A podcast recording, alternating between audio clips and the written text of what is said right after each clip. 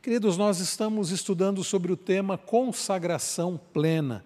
Esse é o tema da nossa série, que já estamos há algumas semanas tratando sobre ela, e eu espero que esta série seja bênção na sua vida, como tem sido na minha vida, um aperfeiçoamento da consagração. Hoje estamos no estudo de número 7, cujo título é Conversa ou Fofoca. Já viram ou já participaram da situação de alguém falar assim: escuta, deixa eu te contar uma coisa, mas é, é, é só, uma, é só uma conversa, ou até para dizer assim, não, é para você orar, quando na verdade a pessoa está fazendo fofoca. Né?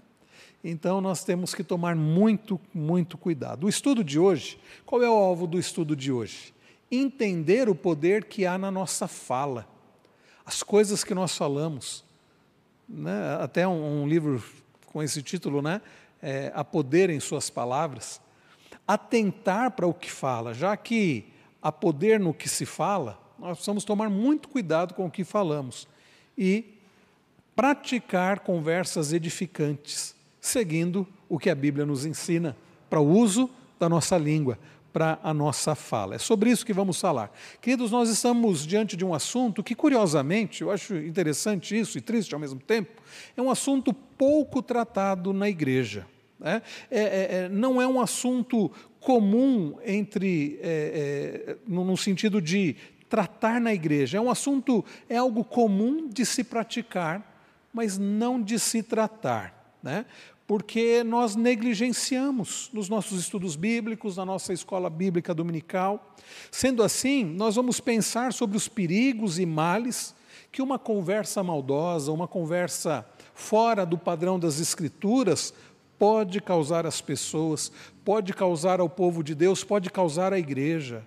Eu já ouvi sobre igrejas que dividiram, que foram divididas, igrejas que tiveram grandes problemas por causa do mau uso da fala, da língua, né?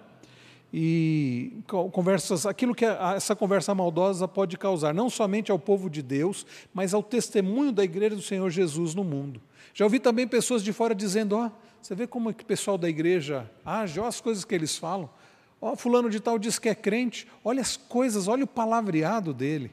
Então isso é muito sério, né? Ah, eu quero citar, é interessante que há um provérbio japonês que diz: a língua só tem 8 centímetros de comprimento, mas consegue matar um homem de 2 metros de altura. A língua tem apenas 8 centímetros de comprimento, mas consegue matar um homem de 2 metros de altura. Há um provérbio árabe que diz assim: cuidado para que sua língua não corte o seu próprio pescoço. Cuidado para que a sua língua não corte o seu próprio pescoço. E nós vamos ver na Bíblia, meus irmãos, que a Bíblia fala do uso da língua. Por exemplo, lá em Provérbios 18, 21 e Provérbios 10, 11, fala, né? A morte e a vida estão no poder da língua, na boca dos perversos mora a violência. Então vamos falar aqui primeiro sobre a língua, né? Que a língua pode afastar as pessoas, assim como a língua pode unir pessoas, se o seu palavreado for um palavreado edificante, abençoador, um palavreado construtivo, abençoado por Deus, você pode unir as pessoas. Você também pode, através da sua língua, através do seu palavreado, afastar pessoas. Então, vamos começar, queridos, considerando sobre o mau uso da língua. O mau uso da língua. Vejam, queridos, que é possível, infelizmente, usarmos mal a língua. Então, nós precisamos tomar muito cuidado com o que nós pensamos. Aliás, a Bíblia diz que a boca fala do que o quê? Do que o coração está cheio. Então, para que nós possamos tomar cuidado com o que nós falamos, qual é a primeira coisa que nós vamos tomar cuidado? O que nós pensamos, porque quando a Bíblia fala do coração, a ideia é a nossa mente. Então vejam, se nós não tomarmos cuidado com o que nós pensamos, nós vamos uma hora ou outra falar o que não devemos. Às vezes nós nos policiamos diante de algumas pessoas, às vezes nos policiamos no que falar, em alguns em determinados ambientes, mas não se engane. Aquilo que está cheio o nosso coração, uma hora ou outra vai transbordar. Pode ser no trânsito, Pode ser dentro de casa, na discussão com o cônjuge ou com os filhos, pode ser num momento privado ou num momento. Enfim, se nós nos preocuparmos apenas com a questão de etiqueta, apenas com a questão de preservar a nossa imagem, isso não vai resolver, porque o nosso coração continuará cheio daquilo que não deve estar cheio, e uma hora ou outra vai transbordar. Por isso, queridos, eu tenho trabalhado isso já há algum tempo com vocês, aqui nesta igreja e com a minha própria vida, que nós precisamos tratar as coisas não no nível superficial, nós precisamos tratar as coisas no nível do coração. Valdemir está craque nisso que está fazendo o curso de aconselhamento bíblico, né? E é confrontador, não é, Val? Porque quando a gente começa a, a, a, estudar sobre isso, começa, quando nós começamos a ser confrontados pela palavra, nessa questão do nível do coração, é muito forte. Porque, por exemplo, a gente se preocupa, às vezes, com a questão da ira, e eu vou falar um pouco sobre isso, se Deus permitir, domingo à noite, tratando sobre a ira de Jonas, né? ele fica irado a ponto de dizer: Senhor, tira a minha vida. E Deus pergunta para ele: é razoável a sua ira? Ah, e eu tenho pensado sobre isso, preparando o sermão de domingo, ah, e eu vou tratar um pouco sobre isso, mas vejam, quando a nossa tratativa com a ira é apenas no nível superficial, nós vamos tomar cuidado, a gente vai se irar, mas vai tomar cuidado em determinados ambientes, com algumas pessoas, para não extravasar essa ira. Mas a ira vai estar aqui. E em algum momento a ira vai extravasar. Como eu disse, pode ser no trânsito, pode ser dentro de casa, pode ser sozinho, mas ela vai extravasar e nós vamos pecar contra Deus. Por isso, não somente a ira precisa ser tratada no nível do coração, para que a gente não se ire pecaminosamente, mas também tudo deve ser tratado a nível do coração, porque uma hora ou outra vai transbordar aquilo que não deveria estar lá e nós vamos reagir pecaminosamente, seja na fala, como é o nosso estudo aqui, seja através de ações, né? É, nós vamos acabar pecando. Então nós precisamos tomar cuidado com o que pensamos, pois a nossa vida é dirigida pelos pensamentos que acabam sendo verbalizados. É incrível a diferença que uma simples palavra ou ação faz em nossa vida. Com pouco esforço, irmãos, nós podemos aliviar o fardo daqueles que estão carregando um peso grande, né, e torná-lo ou torná-lo ainda mais pesado. Dependendo do, da sua ação, dependendo da sua fala, você pode ser um instrumento para alguém que está sobrecarregado sentir alívio, ou alguém que está sobrecarregado se sentir ainda mais sobrecarregado. Percebem como é sério? As nossas ações, a nossa fala, faz toda a diferença. É por isso que devemos começar considerando o coração. Então vejam aqui, vejamos alguns motivos que têm levado as pessoas a se afastarem umas das outras. Primeiro deles, está aí, ó, projetado, o mau uso das palavras. O mau uso das palavras. Irmãos, boa parte dos problemas que nós enfrentamos, parece que travou aqui. Bem, não tem problema. Depois eu vejo. Boa parte dos problemas que nós enfrentamos nos relacionamentos surgem dentro das nossas igrejas e têm origem na falta de cuidado com o que nós falamos boa parte dos problemas que surgem dentro das igrejas, e nesta igreja certamente não é diferente, tem origem na falta de cuidado com o que nós falamos. Veja, nós somos muito rápidos para falar, não é verdade? Nós somos muito rápidos para responder, nós somos muito rápidos para abrir a boca e acabamos negligenciando a sabedoria que existe em pensar antes de falar. Eu citei alguns versículos. Abram aí, por favor, a Bíblia de vocês em Provérbios. Aliás, o livro de Provérbios, Tiago também, né? mas o livro de Provérbios traz instruções práticas, objetivas, preciosas a respeito do uso da nossa fala, o uso da língua. Vejam Provérbios capítulo 18. Provérbios capítulo de número 18. Nós vamos olhar aqui o verso de número 21.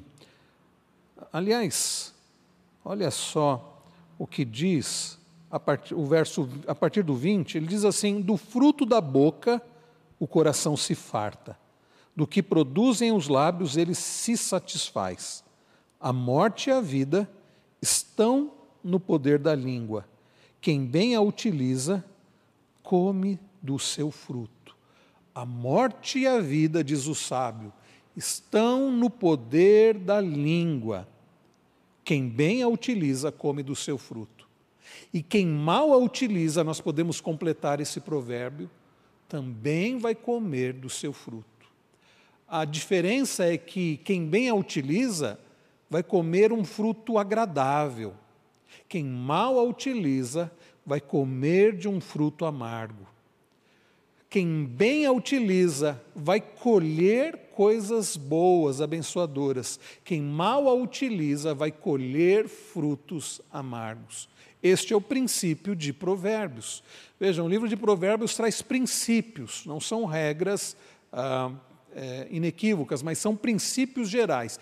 Em geral, o correto uso da nossa fala vai nos levar a colher coisas boas. O mau uso da nossa fala vai nos levar a colher coisas amargas, né? Coisas amargas. Vejam um pouquinho à frente, no capítulo 19, vejam só o que diz o verso 2. É, não é bom agir sem pensar. Quem se precipita acaba o quê? Pecando. Então não é bom agir sem pensar, não é bom você agir fazer algo, falar também, sem pensar. Porque se a gente age, se a gente fala, se a gente toma alguma atitude sem pensar, sem considerar, sem refletir, sem é, é, antes né, considerar qual é a vontade de Deus, considerar os efeitos, considerar a palavra de Deus na nossa ação, nós incorremos um grande risco, num grande risco de pecar contra Deus. Você se lembra o que, que Tiago diz lá na sua epístola? Todo homem esteja seja pronto para ouvir, tardio para falar e tardio para se irar. É que nós invertemos tudo isso. Nós somos muito prontos para falar.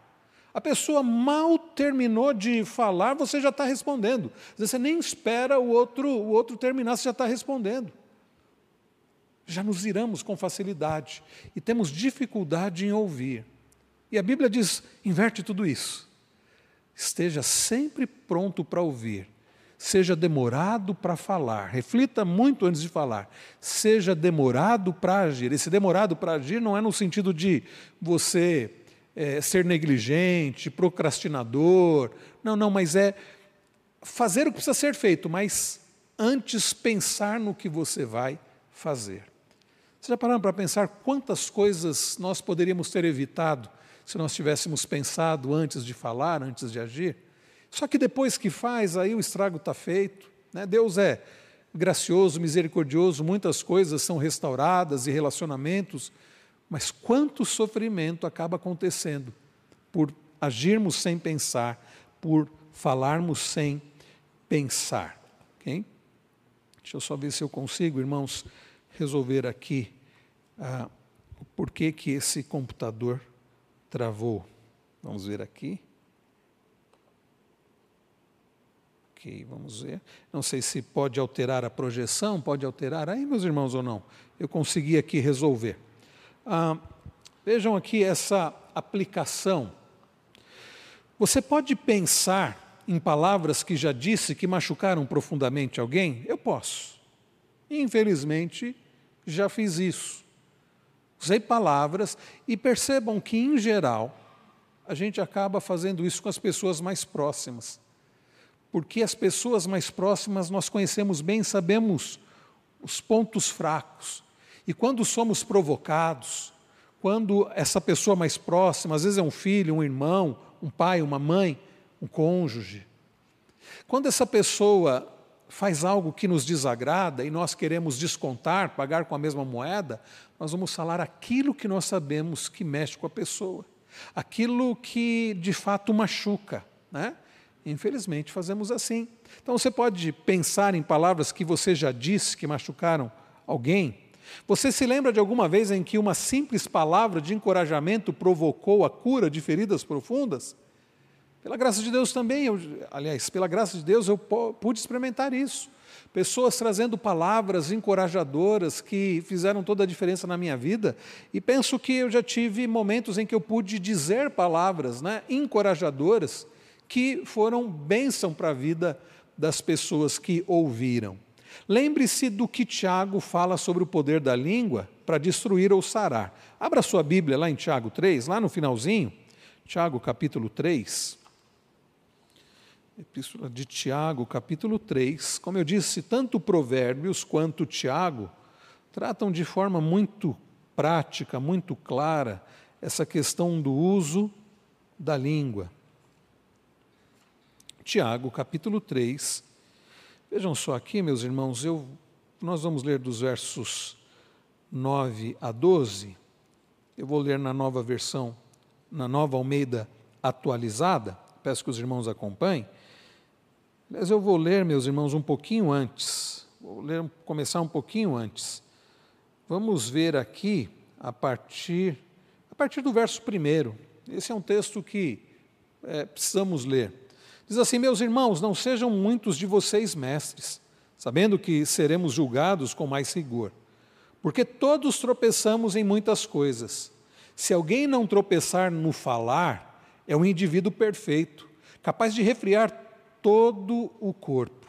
Aí a pergunta que fica é: há alguém, há alguém aqui, os irmãos que nos acompanham em casa, alguém pode dizer assim: não, eu nunca tropeço na fala, tudo que eu falo é correto, é na hora certa, é do jeito certo. Não. Né? Eu creio que só Jesus não tropeçou. Aliás, eu creio não, eu tenho certeza que Jesus não tropeçou no falar. Não sei se mais alguém além de Jesus não tropeçou, certamente não, porque todos pecamos, né? E não é difícil perceber que nós pecamos muito através da nossa fala. E aí Tiago continua e diz assim: Ora, verso 3: Se colocamos um freio na boca dos cavalos para que nos obedeçam, também lhe dirigimos o corpo inteiro. Observem igualmente os navios que, sendo tão grandes e impelidos por fortes ventos, são dirigidos por um pequeníssimo leme e levado para onde o piloto quer. Assim, também a língua, pequeno órgão, se gaba de grandes coisas. Vejam como uma fagulha incendeia uma grande floresta. Ora, a língua é um fogo, é um mundo de maldade. A língua está situada entre os membros do nosso corpo e contamina o corpo inteiro. E não só põe em chamas toda a carreira da existência humana, como também ela mesma é posta em chamas pelo inferno. Pois toda espécie de animais, de aves, de répteis e de seres marinhos se doma e tem sido domada pelo gênero humano. Mas a língua ninguém é capaz de domar. É mal incontido, cheio de veneno mortal. Com ela bendizemos o Senhor e Pai. Também com ela amaldiçoamos as pessoas, criadas à semelhança de Deus. De uma só boca procede bênção e maldição. Meus irmãos, isso não, deveria, não deve ser assim. Por acaso pode a fonte jorrar do mesmo lugar água doce e amarga? Meus irmãos, será que a figueira pode produzir azeitonas ou a videira figos? Assim também, uma fonte de água salgada não pode dar água doce. Tiago é muito claro, meus irmãos, em dizer, em falar sobre o perigo do mau uso da língua e da dificuldade que é domarmos a nossa própria língua, dominarmos a nossa fala. É de fato um grande desafio. E então, dos versos 9 a 11, ele fala sobre a língua, assim como uma faca, você pode utilizar uma faca para bom, para um bom uso, né? como você pode utilizar para um mau uso. Há pessoas que com uma faca podem tirar a vida de uma pessoa e há outras que utilizam para salvar. Na é verdade, com um bisturi, um médico pode salvar um paciente através de uma cirurgia, ou com um bisturi, um objeto cortante, você pode tirar a vida de alguém. Da mesma forma é a língua. A questão não é a língua em si, mas o uso que nós fazemos dela. A questão não é a fala, mas como nós falamos. Então, o nosso falar pode ser abençoador, como pode ser destruidor, amaldiçoador. Pais têm a oportunidade de falarem de forma abençoadora para os seus filhos, assim como tem também a possibilidade, infelizmente, de falarem coisas que podem trazer grandes problemas para os seus filhos. Então, e da mesma forma é assim com o cônjuge, com irmãos, com amigos, os relacionamentos interpessoais de forma geral. Então, meus queridos, as palavras, eh, o mau uso da língua pode trazer consequências terríveis. O mau uso das palavras. E existem também o mal, o, existe também o mau efeito das palavras. Vejam que as palavras têm o poder de criar situações, situação de modificar ambientes, de alegrar. Às vezes você chega num ambiente, o ambiente está triste, e você é, chega com palavras abençoadoras, encorajadoras, e muda o ambiente. Você tem poder de, através da fala, alegrar, de entristecer. Às vezes o ambiente está muito bom, e aí com a sua fala você traz né, tristeza, você traz discórdia. Né? É comum isso. Às vezes está numa reunião, você está em uma reunião, está agradável, mas a sua fala traz discórdias. Às vezes não o que você fala, mas o jeito que você fala, a forma desrespeitosa, a forma sem pensar. Então, tudo isso, meus irmãos, pode acontecer. Né?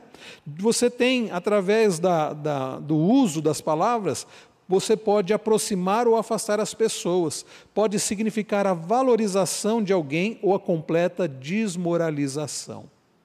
Abraão, a Bíblia em Efésios, vamos para Efésios 4. Efésios 4, esse texto eu uso muito em aconselhamento bíblico. Efésios capítulo 4.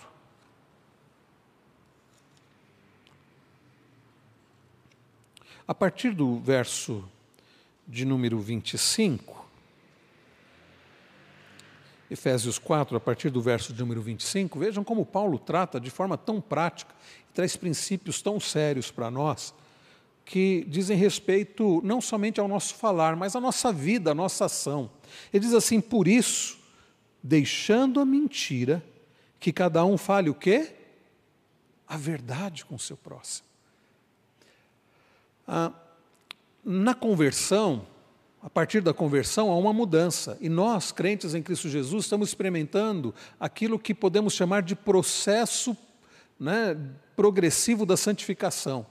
Processo da santificação, algo progressivo. A pessoa, então, antes dizia mentira, agora convertido e sendo conformado à imagem de Cristo, nós passamos a falar a verdade. Falar aquilo que é verdadeiro, aquilo que é justo. Paulo trata disso também lá em Filipenses 4, né? E aí Paulo continua e ele diz assim: porque somos membros do mesmo corpo. Fiquem irados e não pequem. É possível você se irar de forma justa, quando a sua ira tem motivação correta. Vocês se lembram quando Jesus expulsou aqueles cambistas do templo? Era uma ira justa quando Jesus ficou irado, né, indignado com os seus discípulos que queriam impedir os pais de levarem as crianças até ele, quando Jesus se indignou com aqueles que é, é, criticaram no porquê ele curava no sábado. Então a ira de Jesus sempre foi santa, justa. O problema é que a nossa ira, como a de Jonas, como veremos domingo, em geral não é justa. Paulo diz: se irem, se for um motivo justo, mas não pequem. Aí ele continua ele diz: Não deixem que o sol se ponha sobre a ira de vocês, nem deem lugar ao diabo. Aquele que roubava, não roube mais, pelo contrário, trabalhe, fazendo com as próprias mãos o que é bom, para que tenha o que repartir com o necessitado. Agora preste atenção no verso 29, tem tudo a ver com o nosso estudo. Não saia da boca de vocês nenhuma palavra suja, mas unicamente a que for boa para edificação conforme a necessidade, e assim transmita graça aos que ouvem. E aí, meus irmãos, nós temos que pensar: será que da nossa boca tem saído palavras que edificam os outros? Ou tem saído palavras que têm causado males, divisões, tristezas? Será que as nossas palavras, nós temos sido instrumentos para falar coisas que, conforme diz Paulo aqui, trazem edificação, conforme a necessidade? Será que as nossas palavras têm transmitido graça aos que ouvem? Ou será que tem, como diz Paulo no verso 30, entristecido o Espírito Santo? Qual o uso nós temos feito do nosso falar? O nosso falar tem sido abençoador ou tem sido amaldiçoador? Tem sido instrumento de bênção ou tem causado problemas e males? Né? Então nós precisamos considerar sobre isso. Nossas palavras têm poder incrível para dar vida ou morte. Olha o que escreveu David Merck. David Merck é, é pastor batista e é professor lá no seminário Palavra da Vida. E nesse livro, Tesouros Escondidos, aliás, é para os casais aqui, ele lançou um livro essa semana sobre cantares. Não é para solteiro, não, tá bom? O livro de cantares da Bíblia é para quem já é casado. E o David Merck escreveu um livro, uh, de um comentário do livro de cantares, que é bênção para a vida dos casais, dos casados. E nesse livro, um outro livro dele, Tesouros Escondidos, ele diz isso: nossas palavras têm poder incrível para dar vida ou morte. Podem ser placas sinalizando o caminho para a vida eterna, ou podem encaminhar pessoas direto para o inferno. Ok? Irmãos, então, nós já vimos aqui sobre o uso da língua. Deixa eu ver, nosso horário, eu, eu não quero estender muito, porque nós, nós vamos orar. Mas a última parte aqui, o mau controle das palavras. O mau controle das palavras. Uh, uma outra frase do David Merck, eu não coloquei aqui no slide, mas ele diz o seguinte: se deixarmos as palavras saírem sem qualquer tipo de controle, poderemos nos arrepender logo depois. Se a gente deixar as palavras saírem sem controle, sem a gente é, controlar o que nós falamos, nós poderemos nos arrepender depois. Uma vez faladas, as palavras percorrem os seus próprios caminhos, saem do nosso controle e produzem efeitos para os quais muitas vezes não estaremos preparados. Muitas vezes não estaremos preparados. Lá em Mateus 5, no Sermão do Monte, Mateus capítulo 5, Jesus no Sermão do Monte, do Monte, ele diz o seguinte: no verso de número 22.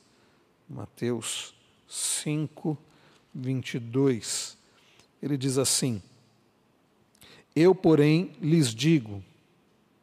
Deixa eu, deixa eu ler o que está antes, no 21. Vocês ouviram o que foi dito aos antigos: não mate, e ainda, quem matar estará sujeito a julgamento. Eu, porém, lhes digo que todo aquele que se irá contra o seu irmão estará sujeito a julgamento. E quem insultar o seu irmão estará sujeito a julgamento do tribunal. E quem o chamar de tolo estará sujeito ao inferno de fogo. Jesus diz: Vocês ouviram o mandamento: não matarás. E aí Jesus não está desdizendo o mandamento. Nós já, já podemos expor aqui a, a série o Sermão do Monte. Jesus confirma o mandamento. É proibido tirar a vida, é proibido assassinar. Mas Jesus aqui amplia e aplica. Não é só te, é, você quebrar o mandamento, não é só você assassinando alguém. Quando você fere através das palavras, você também está pecando, está sujeito a julgamento. Ah, e aí fica a aplicação para nós, né? Tenhamos cuidado com o que dizemos, pois a, as nossas palavras podem estar distanciando os irmãos uns dos outros. Palavras agradáveis, citando aqui Provérbios 16, 24, são como favo de mel, doces para a alma e medicina para o corpo. Palavras agradáveis são como favo de mel, doces para a alma e medicina para o corpo. Agora eu vou deixar, irmãos, essa segunda parte para a semana que vem, tá bom? Para a semana que vem.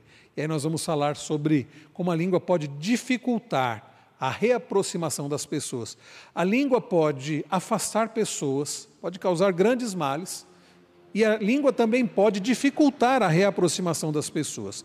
Vamos deixar isso para a semana que vem. Hoje, vamos guardar na nossa mente esses princípios sobre o perigo da língua, sobre o perigo de um falar fora do padrão palavras, da palavra de Deus, fora de controle, fora de hora, do jeito errado, na hora errada, mas também pode ser bênção. Nós podemos usar a nossa fala para abençoar. Creio que é, meus irmãos, propício agora orarmos pedindo a Deus que nos abençoe e nos ajude a falarmos aquilo que é agradável ao Senhor. Feche seus olhos, vamos. Eu creio que, primeiramente, todos nós, aqueles que aqui estão, aqueles que nos acompanham de casa, todos nós temos que dizer: Senhor, perdoa-me pelos meus pecados na fala, no falar. Certamente nós pecamos. Talvez tenhamos que dizer, como o salmista: Senhor, põe um guarda à porta da minha boca, para que eu não fale aquilo que não devo falar. Ajuda-me a controlar a minha língua, o meu, o meu falar. Quero convidar nosso irmão Roberto para orar por nós nesse instante, pedindo ajuda do Senhor para o nosso falar. Senhor nosso Deus e Pai eterno, vemos a Sua presença, Pai. Primeiramente, pedir perdão por não usar nossas língua, nossas palavras é, de forma que seja abençoadora, Pai. Que o Senhor possa nos auxiliar, Pai, a usar nossas palavras para edificar os nossos irmãos, os nossos amigos, as pessoas próximas, Pai. Porque é isso que o Senhor espera de nós e é isso que a Sua palavra nos pede, Pai. Então te pedimos, Pai, esteja conosco, nos abençoando e nos edificando para fazer conforme a Sua palavra. Isso te pedimos em nome de Jesus e agradecemos. Amém.